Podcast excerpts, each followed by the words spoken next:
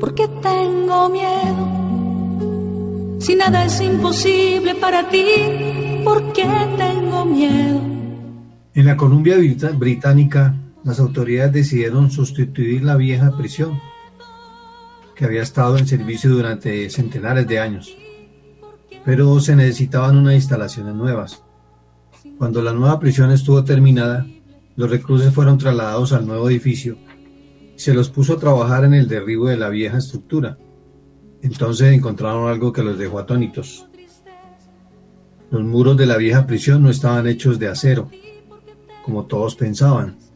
Estaban hechos de papel y arcilla, pintados para que tuvieran el aspecto de acero. Las puertas de las celdas eran de acero, así como los barrotes de 5 centímetros de las ventanas, pero las paredes eran solo arcilla. Si los prisioneros hubiesen golpeado la pared con una silla, podrían haber roto la pared, pero el aspecto de los muros los convenció de que la fuga era imposible. Algunas personas están prisioneras de sus miedos. Temen probar cosas nuevas porque podrían ponerse en evidencia. Hay niños que son tímidos, también vergonzosos, que se sientan en un rincón mientras los demás se divierten. Si pudiesen derribar un muro de su sentido del ridículo, podrían tener amigos y disfrutar mucho más de la vida. Hay jóvenes a los que les encantaría volver a la universidad y prepararse en una carrera, pero tienen miedo de no poder lograrlo. Hay gente de todas las edades que querría hablar a los demás de Jesús, pero temen el rechazo. Alguien podría hacer broma de ellos o enojarse. Por eso se quedan sentados y dejan pasar las oportunidades de dar testimonio. El Señor está conmigo, no tengo miedo. ¿Qué me puede hacer el hombre? Se lo encontramos en el Salmo 118. ¿Hay algo que te impida afrontar un desafío que merece la pena? No permitas que los muros de la inseguridad te tengan atrapado. Pártalos de tu camino y aprovecha la libertad. Nada es imposible para ti. Nada es imposible para ti.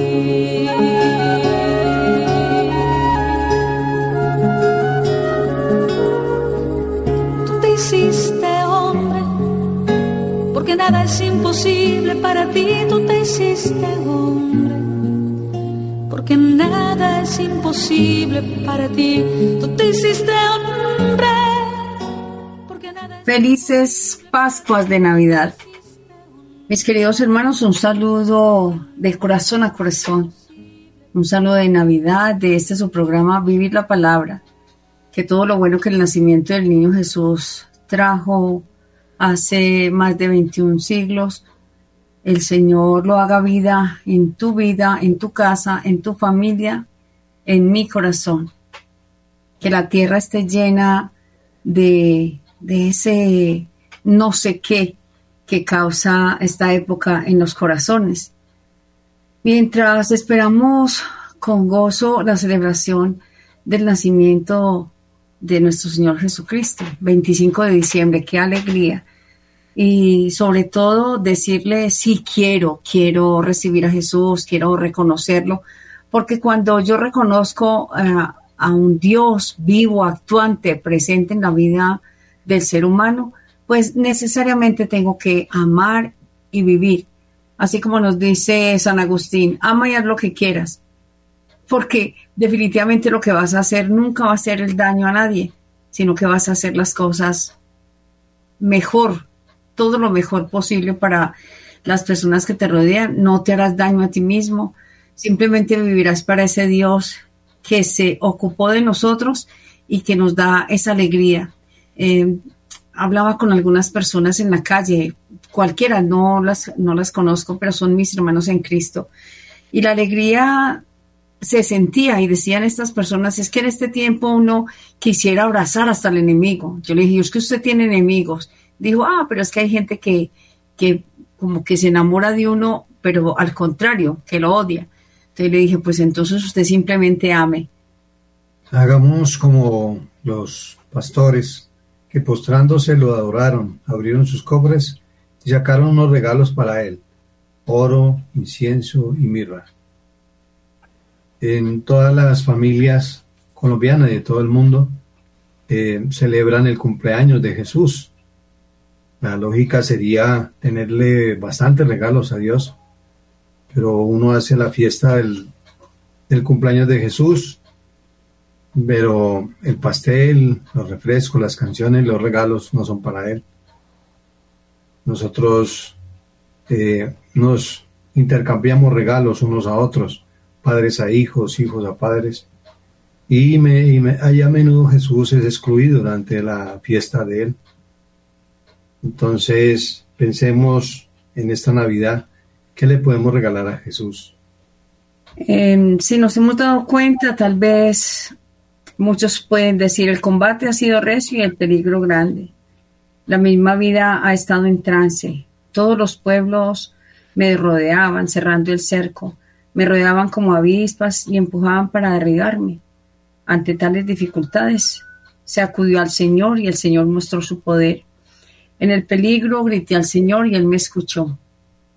Ese es parte del, del salmo que, que nos decía que hay que buscar y decir, decirle al Señor como el salmista, que solamente en Él nuestra confianza. Eso es Navidad, saber que hay un Dios con nosotros que nos ha enseñado, porque de alguna forma que yo desconozco y que ustedes también desconocen, eh, nos hemos merecido estar en esta tierra y pasar nuestra existencia en este valle de lágrimas, porque son muchos momentos que, tenemos que vivir, pero definitivamente el solo hecho de llegar a esta tierra con llanto y salir de ella con el mismo llanto eh, debe significar algo por nosotros. Por eso es mejor confiar eh, en Dios Padre que confiar en el hombre. El salmista sabía que era verdad, sin duda, aprendido a través de la experiencia de amargas decepciones.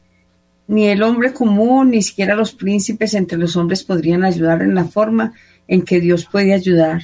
Mejor es confiar en Dios. Hoy es un día de confianza. Hoy es un día de alegría. Por favor, no se emborrache.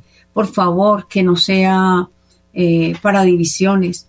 Si hoy no tienes regalos para darle a, a tus hijos, o por allá como en Antioquia, que los regalos se ponen bajo las almohadas, si no tienes para darles, darles paz, darle el amor representado en el buen trato a tu esposa, a la madre de tus hijos, al padre de tus hijos. Ámalo, respétalo. El Señor nos ha dejado normas escritas, sencillas y poquitas para vivir, es simplemente aceptarlas. Decía, decía Jesús que eran hipócritas porque ellos cargaban en sus vestimentas las, las normas de la ley, pero que poco cumplían las normas de la ley. Tal vez hoy podemos mirarlo en las sociedades igual, cuando están nuestros jueces, los jueces del mundo, que poco miran a Dios para ejercer justicia.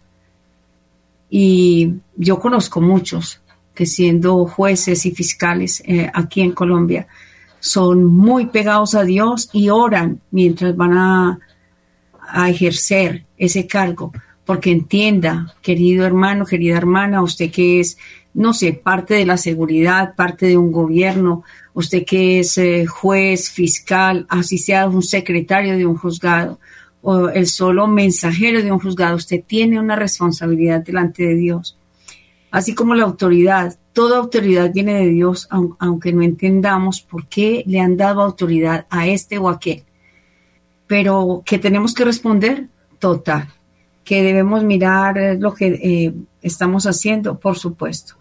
Y este programa es muy especial porque estamos celebrando el cumpleaños, el cumpleaños eh, número 2023 de Jesús, 2024 rescatar, el Señor ha venido a rescatarnos y nos dice cuál es la condición. Amen a Dios sobre todas las cosas y al prójimo. Hagan el bien sin mirar a quién. Y vivan cada día, así sea los niños que están pequeños y que nos están escuchando. O si tú eres un niño ya de la tercera, cuarta edad eh, y todavía estás en esta tierra, para algo te tiene el Señor. Entonces dile, Señor, yo voy a amar, a vivir y a sonreír. Como decías ahora hace un instante, dale tu confianza. La fe es algo voluntario. Jesús no tiene tu confianza, a menos que tú se la des. Él nunca te obligará. Dale a Jesús el primer lugar en tu vida. Si algo o alguien que no sea Jesús ocupa el primer lugar en tu vida, es un ídolo. Es Navidad, decide darle a Jesús el primer lugar en tus finanzas, en los intereses, en las relaciones, incluso en tus problemas. Entrégale tu corazón a Jesús. Tu corazón es lo que más amas y lo que más valoras y lo que le interesa más a Jesús. Jesús dice, pues donde tengan ustedes tu tesoro, allí estará también su corazón. Una forma importante de darle a Jesús tu corazón en Navidad es dando recursos a su obra. Jesús no necesita tu dinero, sino que quiere lo que eh, éste representa, tu corazón. Acerca a otras personas a Jesús. Dios quiere más que nada una familia en Navidad. Quiere hijos que elijan amarlo y que confíen en Él. Esa es la razón por la que celebramos la Navidad. Lleva a alguien a conocer a Jesús en Navidad. Cuéntale a alguien lo que Jesús ha hecho en tu vida. Sí, y quisiera que aprendiéramos y tomáramos una decisión hoy, hoy exclusivamente, de no decir más que solamente Dios es bueno. Sí, Dios es bueno, ya lo sabemos. Jesús dijo, eh, el Padre que está en el cielo es bueno. Sean buenos como el Padre celestial que está en el cielo. Pero Él nos invita a ser como el Padre. Y si Él nos invita a ser es porque definitivamente tenemos que ser distintos. Eh, me encanta eh, en el verso 1 donde dice, alabada Yahvé porque eres bueno, porque para siempre es su misericordia. Diga ahora la casa de Israel que para siempre es su misericordia. Diga ahora la casa de Aarón que para siempre es su misericordia. Digan ahora los que temen a Yahvé que para siempre es su misericordia. Dios te conoce. Dios sabe que venimos a sufrir, venimos a vivir y ser bueno cuesta. ¿Por qué? Porque es negarse a darse placer. Todo lo que es pecaminoso es placentero y, es rico, es raro, pero si usted se pone a pensar, si algo fuera malo, el, pues no tendría sentido que el mal se inventara cosas malucas para que la gente ni lo volteara a mirar. Todo lo que es pecaminoso es llamativo, pero nosotros lo único que tenemos que hacer es un pequeño esfuerzo de decir, no, no, voy a hacer las cosas porque te agradan. Yo perdono porque te agrada. ¿Cuántas familias hoy están disgregadas Mm, cuántos se están odiando, cuántos se han hecho daño, a cuántos de las mismas familias han, destruido, han masacrado, han maltratado, simplemente porque no están haciendo lo que a ti te parece. Resulta que si, di tú, eh, son, póngale que sean 100 en la familia, pero solamente dos quieren vivir en función de Dios, les aseguro, de acuerdo a la escritura, que si claman a Dios eh, con sincero corazón, poco a poco cada quien llegará a los pies de Jesús. Y estar a los pies de Jesús es la alegría más grande, no subyugado, sino porque yo le reconozco, entonces yo le rindo el culto de adoración.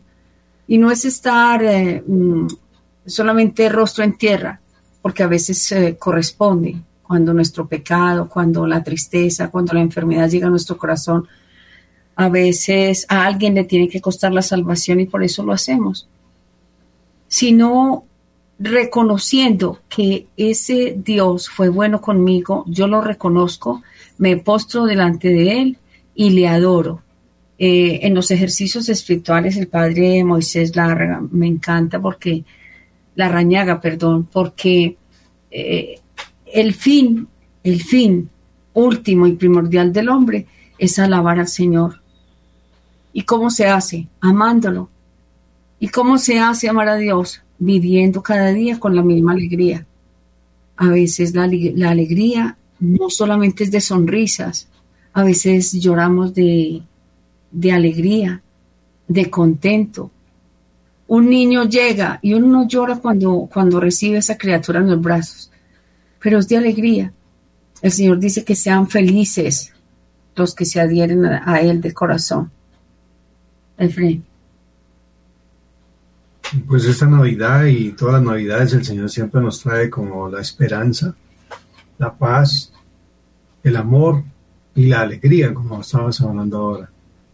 Entonces hay que apoderarnos de lo que nos trae y lo que nos deja en cada uno de nuestros corazones y transmitirlo a los demás, porque no nos podemos quedar con esa alegría nosotros, no ser egoístas, traspasar ese, ese momento a nuestra familia, primero que todo, esto no es nuestro primer metro cuadrado, y de ahí para allá a los vecinos y, y a todo el que nos rodea, porque pues es un momento de alegría, como dice el Señor.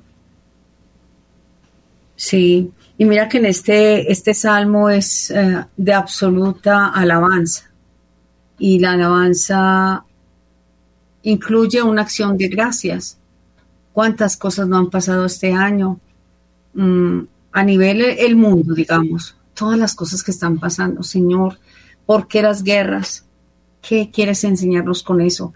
Nosotros aquí en la distancia podemos doblar rodilla y decirle, Señor, ten piedad y misericordia de esas criaturas porque salir de mi egoísmo para clamar por otros parece, parece absurdo. Eh, en estos días hablaba con alguien que ha vivido la, la misma experiencia. ¿Cuál? De que uno está de pronto por ahí sentado, qué sé yo, solamente viendo televisión y de pronto empiezan los ojos a llorar y a llorar. A mí sí me ha pasado. A veces en reflexión, a veces preparando el programa, a veces simplemente estoy por ahí y esta señora me decía, eh, luego llegó un señor y dijo, sí, a mí me pasa igual, que se ponen a llorar y a llorar, pero entonces inmediatamente tú entras en, en modo Cristo y le dices, Señor, ¿de dónde viene este llanto? ¿Qué quieres de mí? Yo te alabo, te bendigo, te doy gracias. Hoy es Navidad, hoy es un día de decirle, Señor, que este 25 de diciembre sea distinto, que este año mi familia eh, reciba tu salvación. Hoy, Señor, me consagro a ti. Eh, he entendido en algunas personas que sufren cantidades alarmantes dentro de sus familias, que no importa lo que esté sufriendo, esas personas, que yo ya les he contado algunos casos, son felices de saber que el Señor está recibiendo su sufrimiento en reparación de los pecados propios y de la familia es que hay tanta tela de dónde cortar la fe. El Señor nos dejó solamente unos, unos poquitos y dice que, dice San Juan, que si se hubieran escrito todas las cosas que el Señor hizo, no cabrían los libros en el mundo. Y también hay una cosa grandiosa que nos dejó. Si tú tienes fe, verás suceder cosas maravillosas. Y aquellos que crean en mí, cosas más maravillosas que las que yo he hecho harán. Eso, el solo hecho de esa frase hace que nosotros seamos, no sé, como, como deseosos de que esas cosas pasen en nosotros. ¿Qué es lo primero? Y aquí quiero hacer como un jalón de orejas a aquellos que, que hablan de Dios, pero que en su casa no lo viven, mm, que hacen muchos milagros para otros, pero ¿qué pasa que el milagro en tu casa no se ve? Podemos decir eh, feliz y santa Navidad, la luz de Jesús. El niño nos ilumine en este mundo lleno de mentiras, con tantas carencias de amor y tanto sufrimiento en la humanidad. A veces uno piensa que nos, hemos vuelto locos. porque la fe en Dios, nuestro Padre del cielo, está tan difuminada? Los cristianos hemos cambiado el mundo o el mundo está cambiando a los cristianos. Ojalá que esta crisis de valores que nos invade pase pronto y volvamos a ser conscientes. Dios vino al mundo a darnos la oportunidad de salvarnos del pecado. Jesús es la locura de amor. Pensemos que queremos vivir, que deseamos para este, este nuevo nacimiento de Jesús en mi corazón.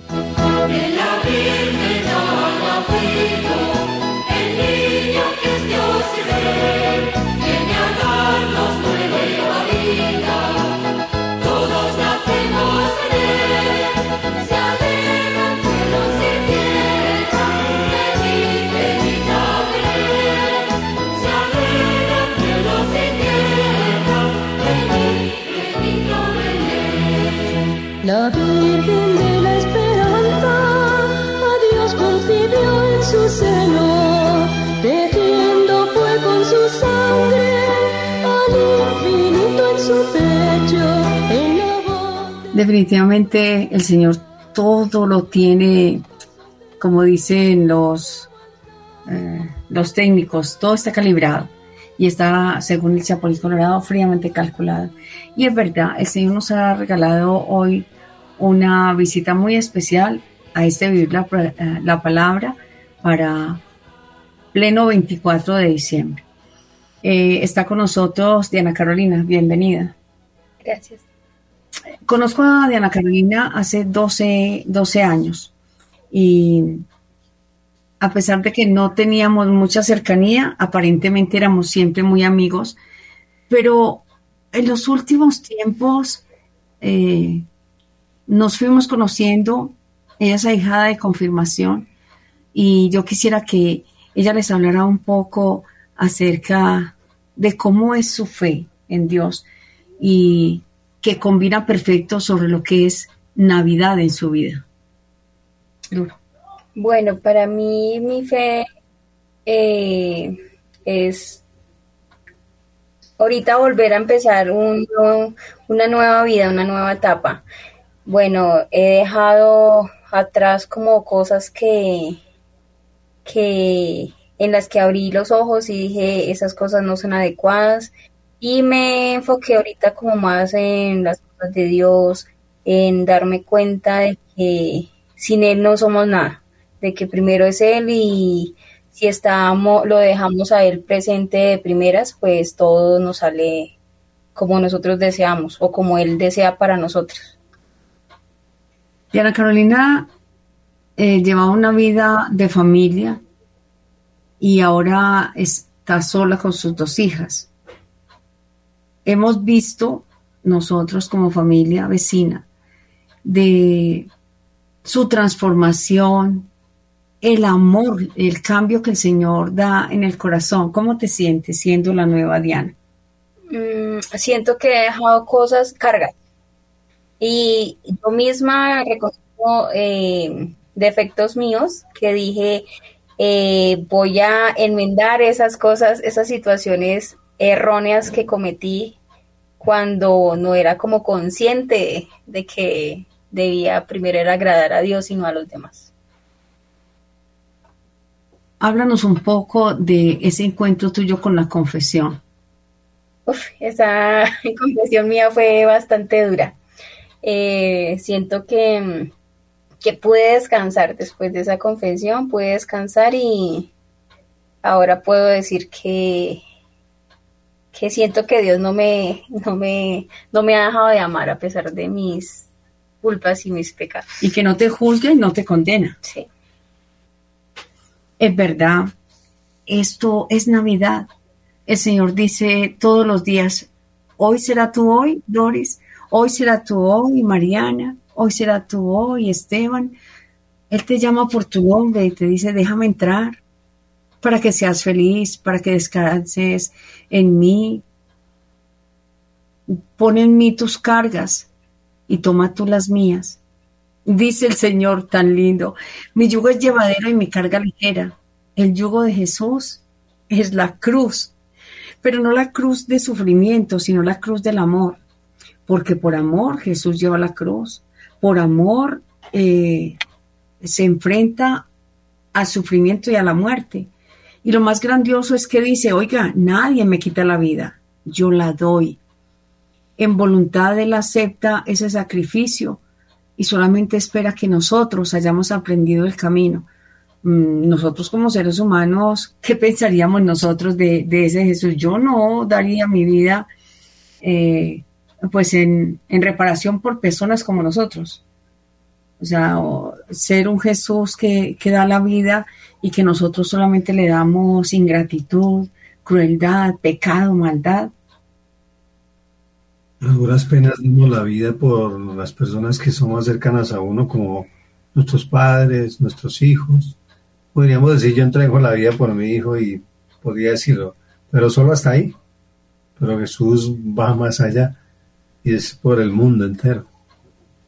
Como quien dice, él tenía, él tenía una ciudadanía, como dice, el, del cielo, de como, ponerlo en el primer país más grande y más hermoso del mundo, del universo.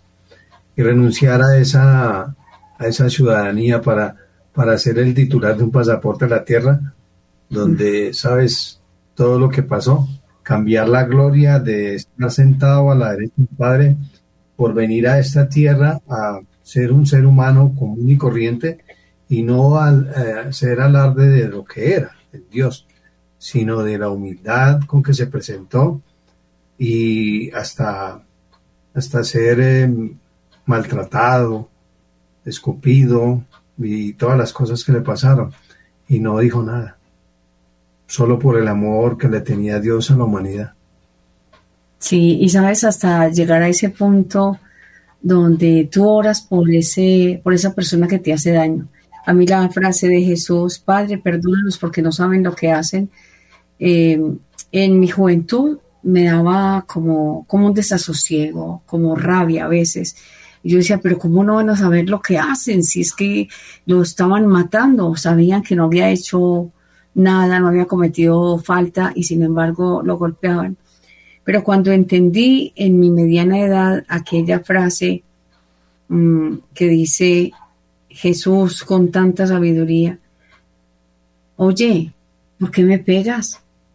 Si he fallado en algo, dime en qué, pero si no, no me pegues. Fue allí donde entendí cuál es la humildad. La humildad no era como yo la tomaba, simplemente dejando que todo el mundo me golpeara, me, me estrellara, me dejara a un lado, me maltratara de todas las formas, sino en decirle a cada quien con profundo amor, porque Jesús lo hace con profundo amor, de, de, decirle, eso no está bien, no está bien lo que me estás haciendo, porque resulta que para ese tiempo las personas no cambiaron porque mi actitud fuera de, de silencio y de, y de espera faltaba lo más importante, que era hacer las cosas por amor y pedirle al Señor que Él fuera el que viniera a actuar, que es de pronto un poquito lo que he visto en la vida de Diana, cuando ella no era que no le hubieran hablado muchas veces de Dios. Estaba ciega, no había abierto los ojos. ¿Y qué dice Jesús en la escritura cuando dicen los, los fariseos?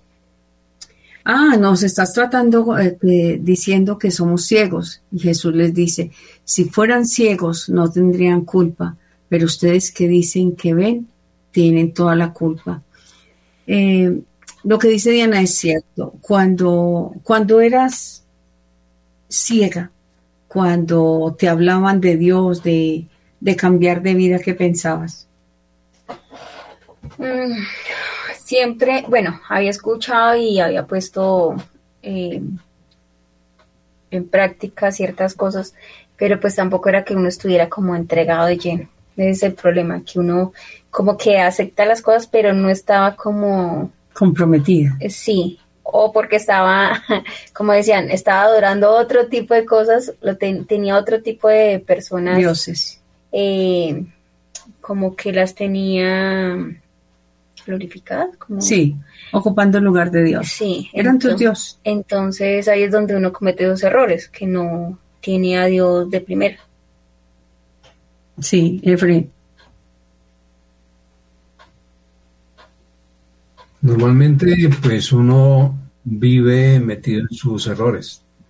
Y, cuando hay una, eh, como cuando lo llaman a una cuentas, y de pronto le, restregan en su cara, podría decir, sus errores, a uno en el momento no le gusta. Pero el Señor a veces lo hace que en forma tan sutil que, uno debe aceptar. Lo, debe aceptar y lo siente en su corazón y en su cabeza que es así, como le está transmitiendo eh, como ese, ¿cómo se diría? Eh, su, su pecado, se lo está enrostrando. Y de ahí para allá uno siente en su corazón que es verdad y tiene que decir, como dice Diana, tiene que decir, tengo que soltar estas cargas para poder seguir adelante porque estoy buscando la meta. La meta es llegar, eh, llegar, llegar a Dios. Pero ahí es donde uno tiene, si uno se da cuenta de las cosas, uno tiene que enmendar eso, o sea, no seguir por el mismo camino, sino cambiar las cosas y hacerlas de otra manera, como tratar de, sí, enmendar esas cosas de pronto eh, haciendo las cosas bien o actuando de otra manera. Claro, eh, yo he visto la ternura de, de Diana respecto a su casa, respecto a Dios. Dios va ocupando, va ocupando el primer lugar. Eh, ¿Le has encontrado un nuevo sabor a la Eucaristía? Y entiendo, cada vez que voy a la Eucaristía, entiendo las cosas de otra manera y las pongo en práctica. Y es verdad, yo recapitulo eso de, de Diana porque ¿cuántas veces no hemos escuchado una misma cita bíblica? Y, toma un sentido distinto cada vez que la escucho porque estoy madurando en la fe. Y cada respuesta a nuestras oraciones es una evidencia de que el Señor está a nuestro lado. Él siempre escucha nuestra oración. Él entristece nuestra tristeza, valga la redundancia. Él está atento y sufre con nosotros, como cuando nosotros sufrimos porque estamos en nuestra maldad, en nuestro pecado, en las cosas que estamos viviendo. Y entonces nosotros necesitamos temer lo que el hombre puede hacer a nosotros, pero debemos cumplir con nuestro deber en conciencia para con Dios. Él dice, amen a Dios sobre todas las cosas, por encima del esposo, por encima. Ah, también lo dice muy clarito, perdónenme. El que ama más a su esposo, a su padre, a, a su madre, a su hijo, a su es, más que a mí, no es digno de mí. Esa parte la habías escuchado. ¿Qué te dice a ti? Mm, pues en mi, mi vivir diario es donde lo he visto porque antes no era así. sí. Pero ahorita, ahorita, a pesar de que he tenido problemas y he sentido muchas veces de que ya no puedo más, siempre yo le digo a él, tú estás primero, tú eres el único en mi vida, lo, lo más importante.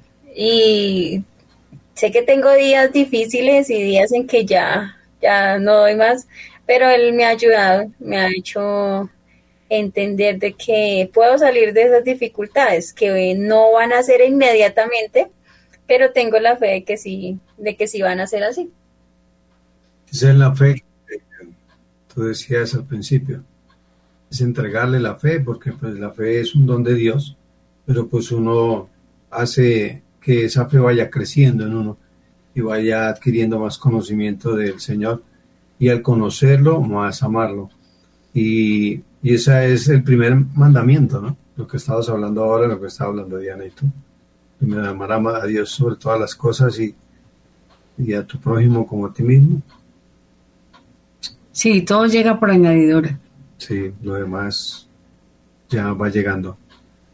Y pues eh, muchas personas, o bueno, le venden la idea de que, de que cuando tú te vas acercando a Dios, todo se te va a arreglar y bueno, te va a tener, van a tener plata y todo, todo se te va a arreglar, tus problemas se van a acabar.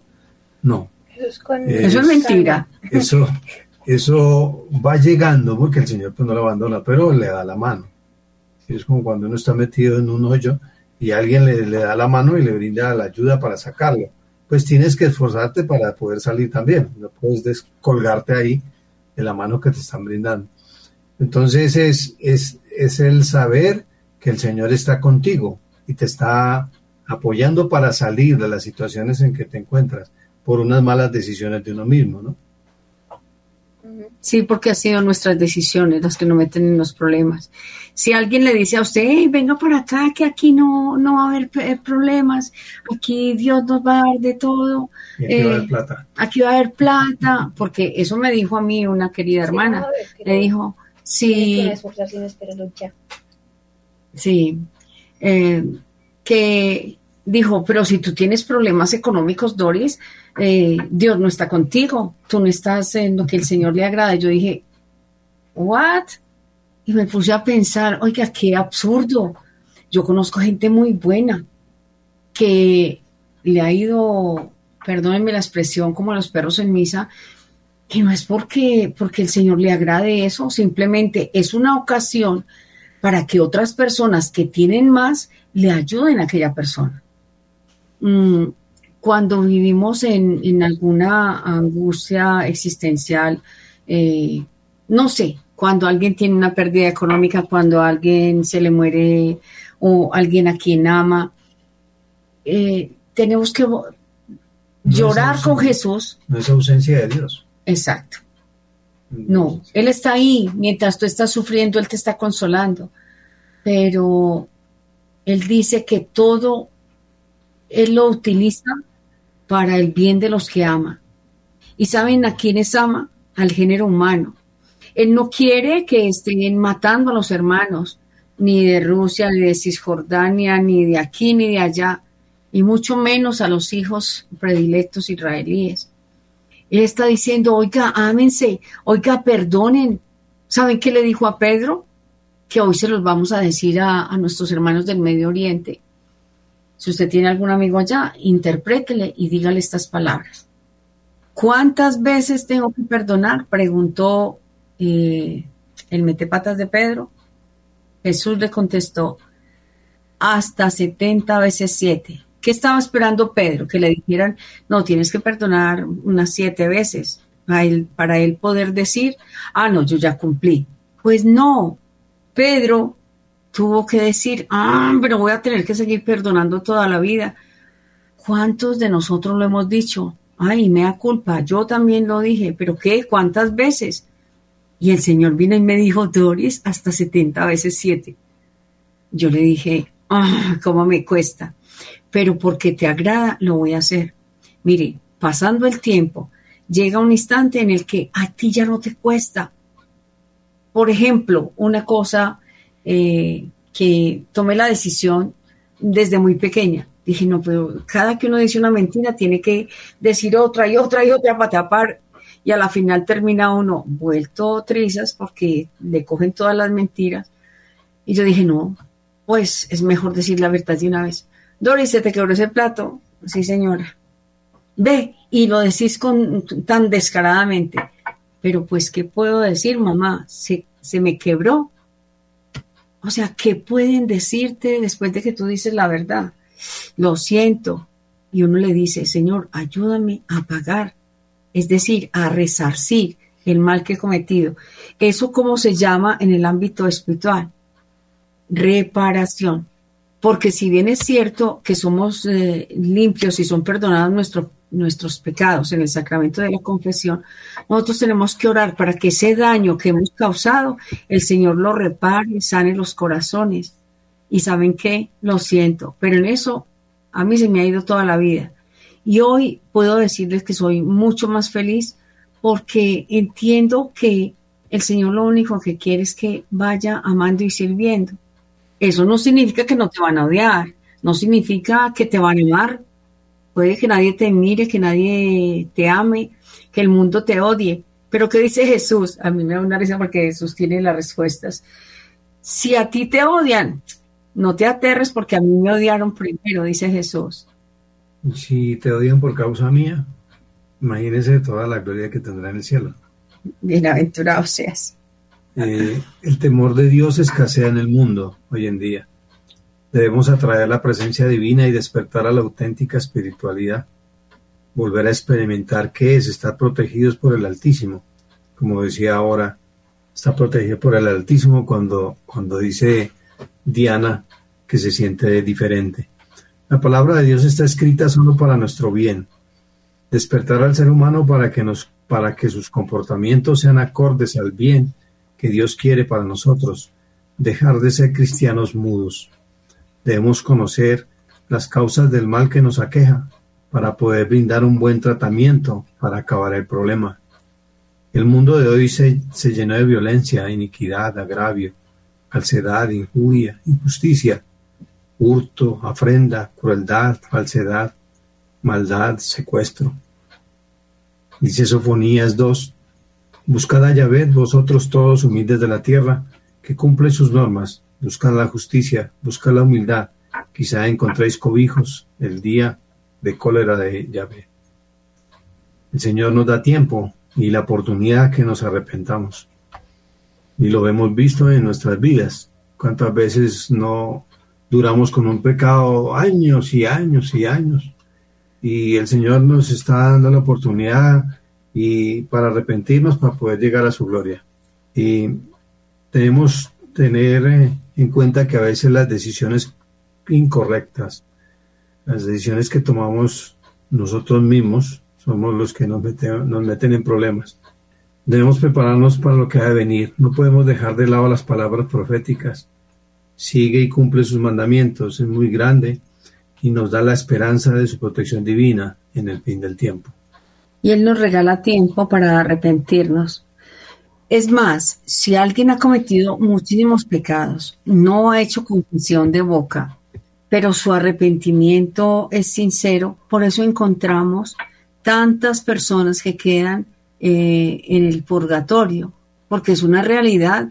Tú crees que eh, pues muchos no se, arrepienten ni se acercan a los sacramentos porque a eso son bodas. No, eh, si el arrepentimiento es sincero, pero no, no pasas por la vergüenza de contarle y de decirle al sacerdote, a Jesús a través del sacerdote, que te arrepientes y que te dé, porque cuando el sacerdote levanta la mano sobre ti y te dice, eh, yo te absuelvo y hace la, la fórmula del perdón de los pecados, es Cristo quien recibe tu, pecado y te dice, vete en paz y no, peques más. Es necesario que tomemos esa, esa decisión. Eh, yo por lo menos estoy empeñada en, orar y orar y tratar de reparar los daños causados para no, no quedar tanto tiempo en el purgatorio. y, y, todos deberíamos, dice Jesús, pensar en el fin que nos espera. Si pensaran en el fin que les espera, vivirían distinto, dice el mismo Jesús. Tú la puedes buscar, está en la escritura. Para ser distintos, para vivir para Cristo, es necesario nacer de nuevo, es aceptarlo a Él, pequeño que nace en el portal de Belén, y reconocer que yo le he negado su morada en mi corazón, que le he negado su morada en mi casa, que no he amado a los míos primero. ¿Por qué? Porque no he amado a Dios, que es lo primero. Dejarnos rescatar por Cristo es reconocerlo como el Mesías, el Hijo del Dios vivo, que dice que ha venido a perdonar los pecados. Si yo lo acepto como mi Salvador, tengo que dejar que Él entre. Y no decir es que si Dios está aquí no va a pasar nada. No, sí va a pasar. Porque la gente se va a enfermar, porque la gente se va a morir y si tú eres de los que tienen tantas cosas que hasta salud tienen y, tienes bienes de fortuna y no compartes con el más necesitado, no, da, no abres fuentes de empleo, eh, simplemente amasas y amasas fortuna, ojo, porque estás amasando tu propia condenación. Qué triste. Navidad es mucho más que, que los regalos. Si es rico recibir regalos. A mí todavía me acuerda cuando uno se asomaba al cuarto y si veía la almohada levantadita, llegó el niño. Esos detalles son detalles que enamoran. Por tanto, recordemos que la Navidad es una de las fiestas más importantes que celebra el cristianismo, justo con la Pascua de Resurrección y con Pentecostés. El nacimiento de Cristo se hace una realidad no solamente en Belén, sino en mi vida. ¿Dónde está el pesebre de Jesús? En tu casa está en tu corazón, está en tu cama, está en el seno de tu hogar, está en medio de tu esposo y tú, está con tus hijos, le has enseñado a tus hijos que es eh, tener una feliz Navidad o, has entrado en la moda del mundo. Es que eh, hoy en día es mejor no hablar de Dios para no comprometerse. Eso me dijo alguna vez una amiga, a mí me da miedo comprometerme con Dios porque Él me exige, porque Él es como, como aquel que le dijeron, Señor, es que tú eres eh, injusto y, y ciegas donde no siembras. siembras. Entonces guardó, ajá, guardó ese, ese talento. Tal vez hoy, si nos fueran a pedir la vida, eh, tendríamos nosotros que decir eh, que somos así de egoístas. Ah, Señor, es que eres tan, tan, tan pedilón, quieres que tanto de mí que, a mí me da pena, entonces yo, yo simplemente me guardo aquí en mi casa y, amo a los que a los que tengo cerquita.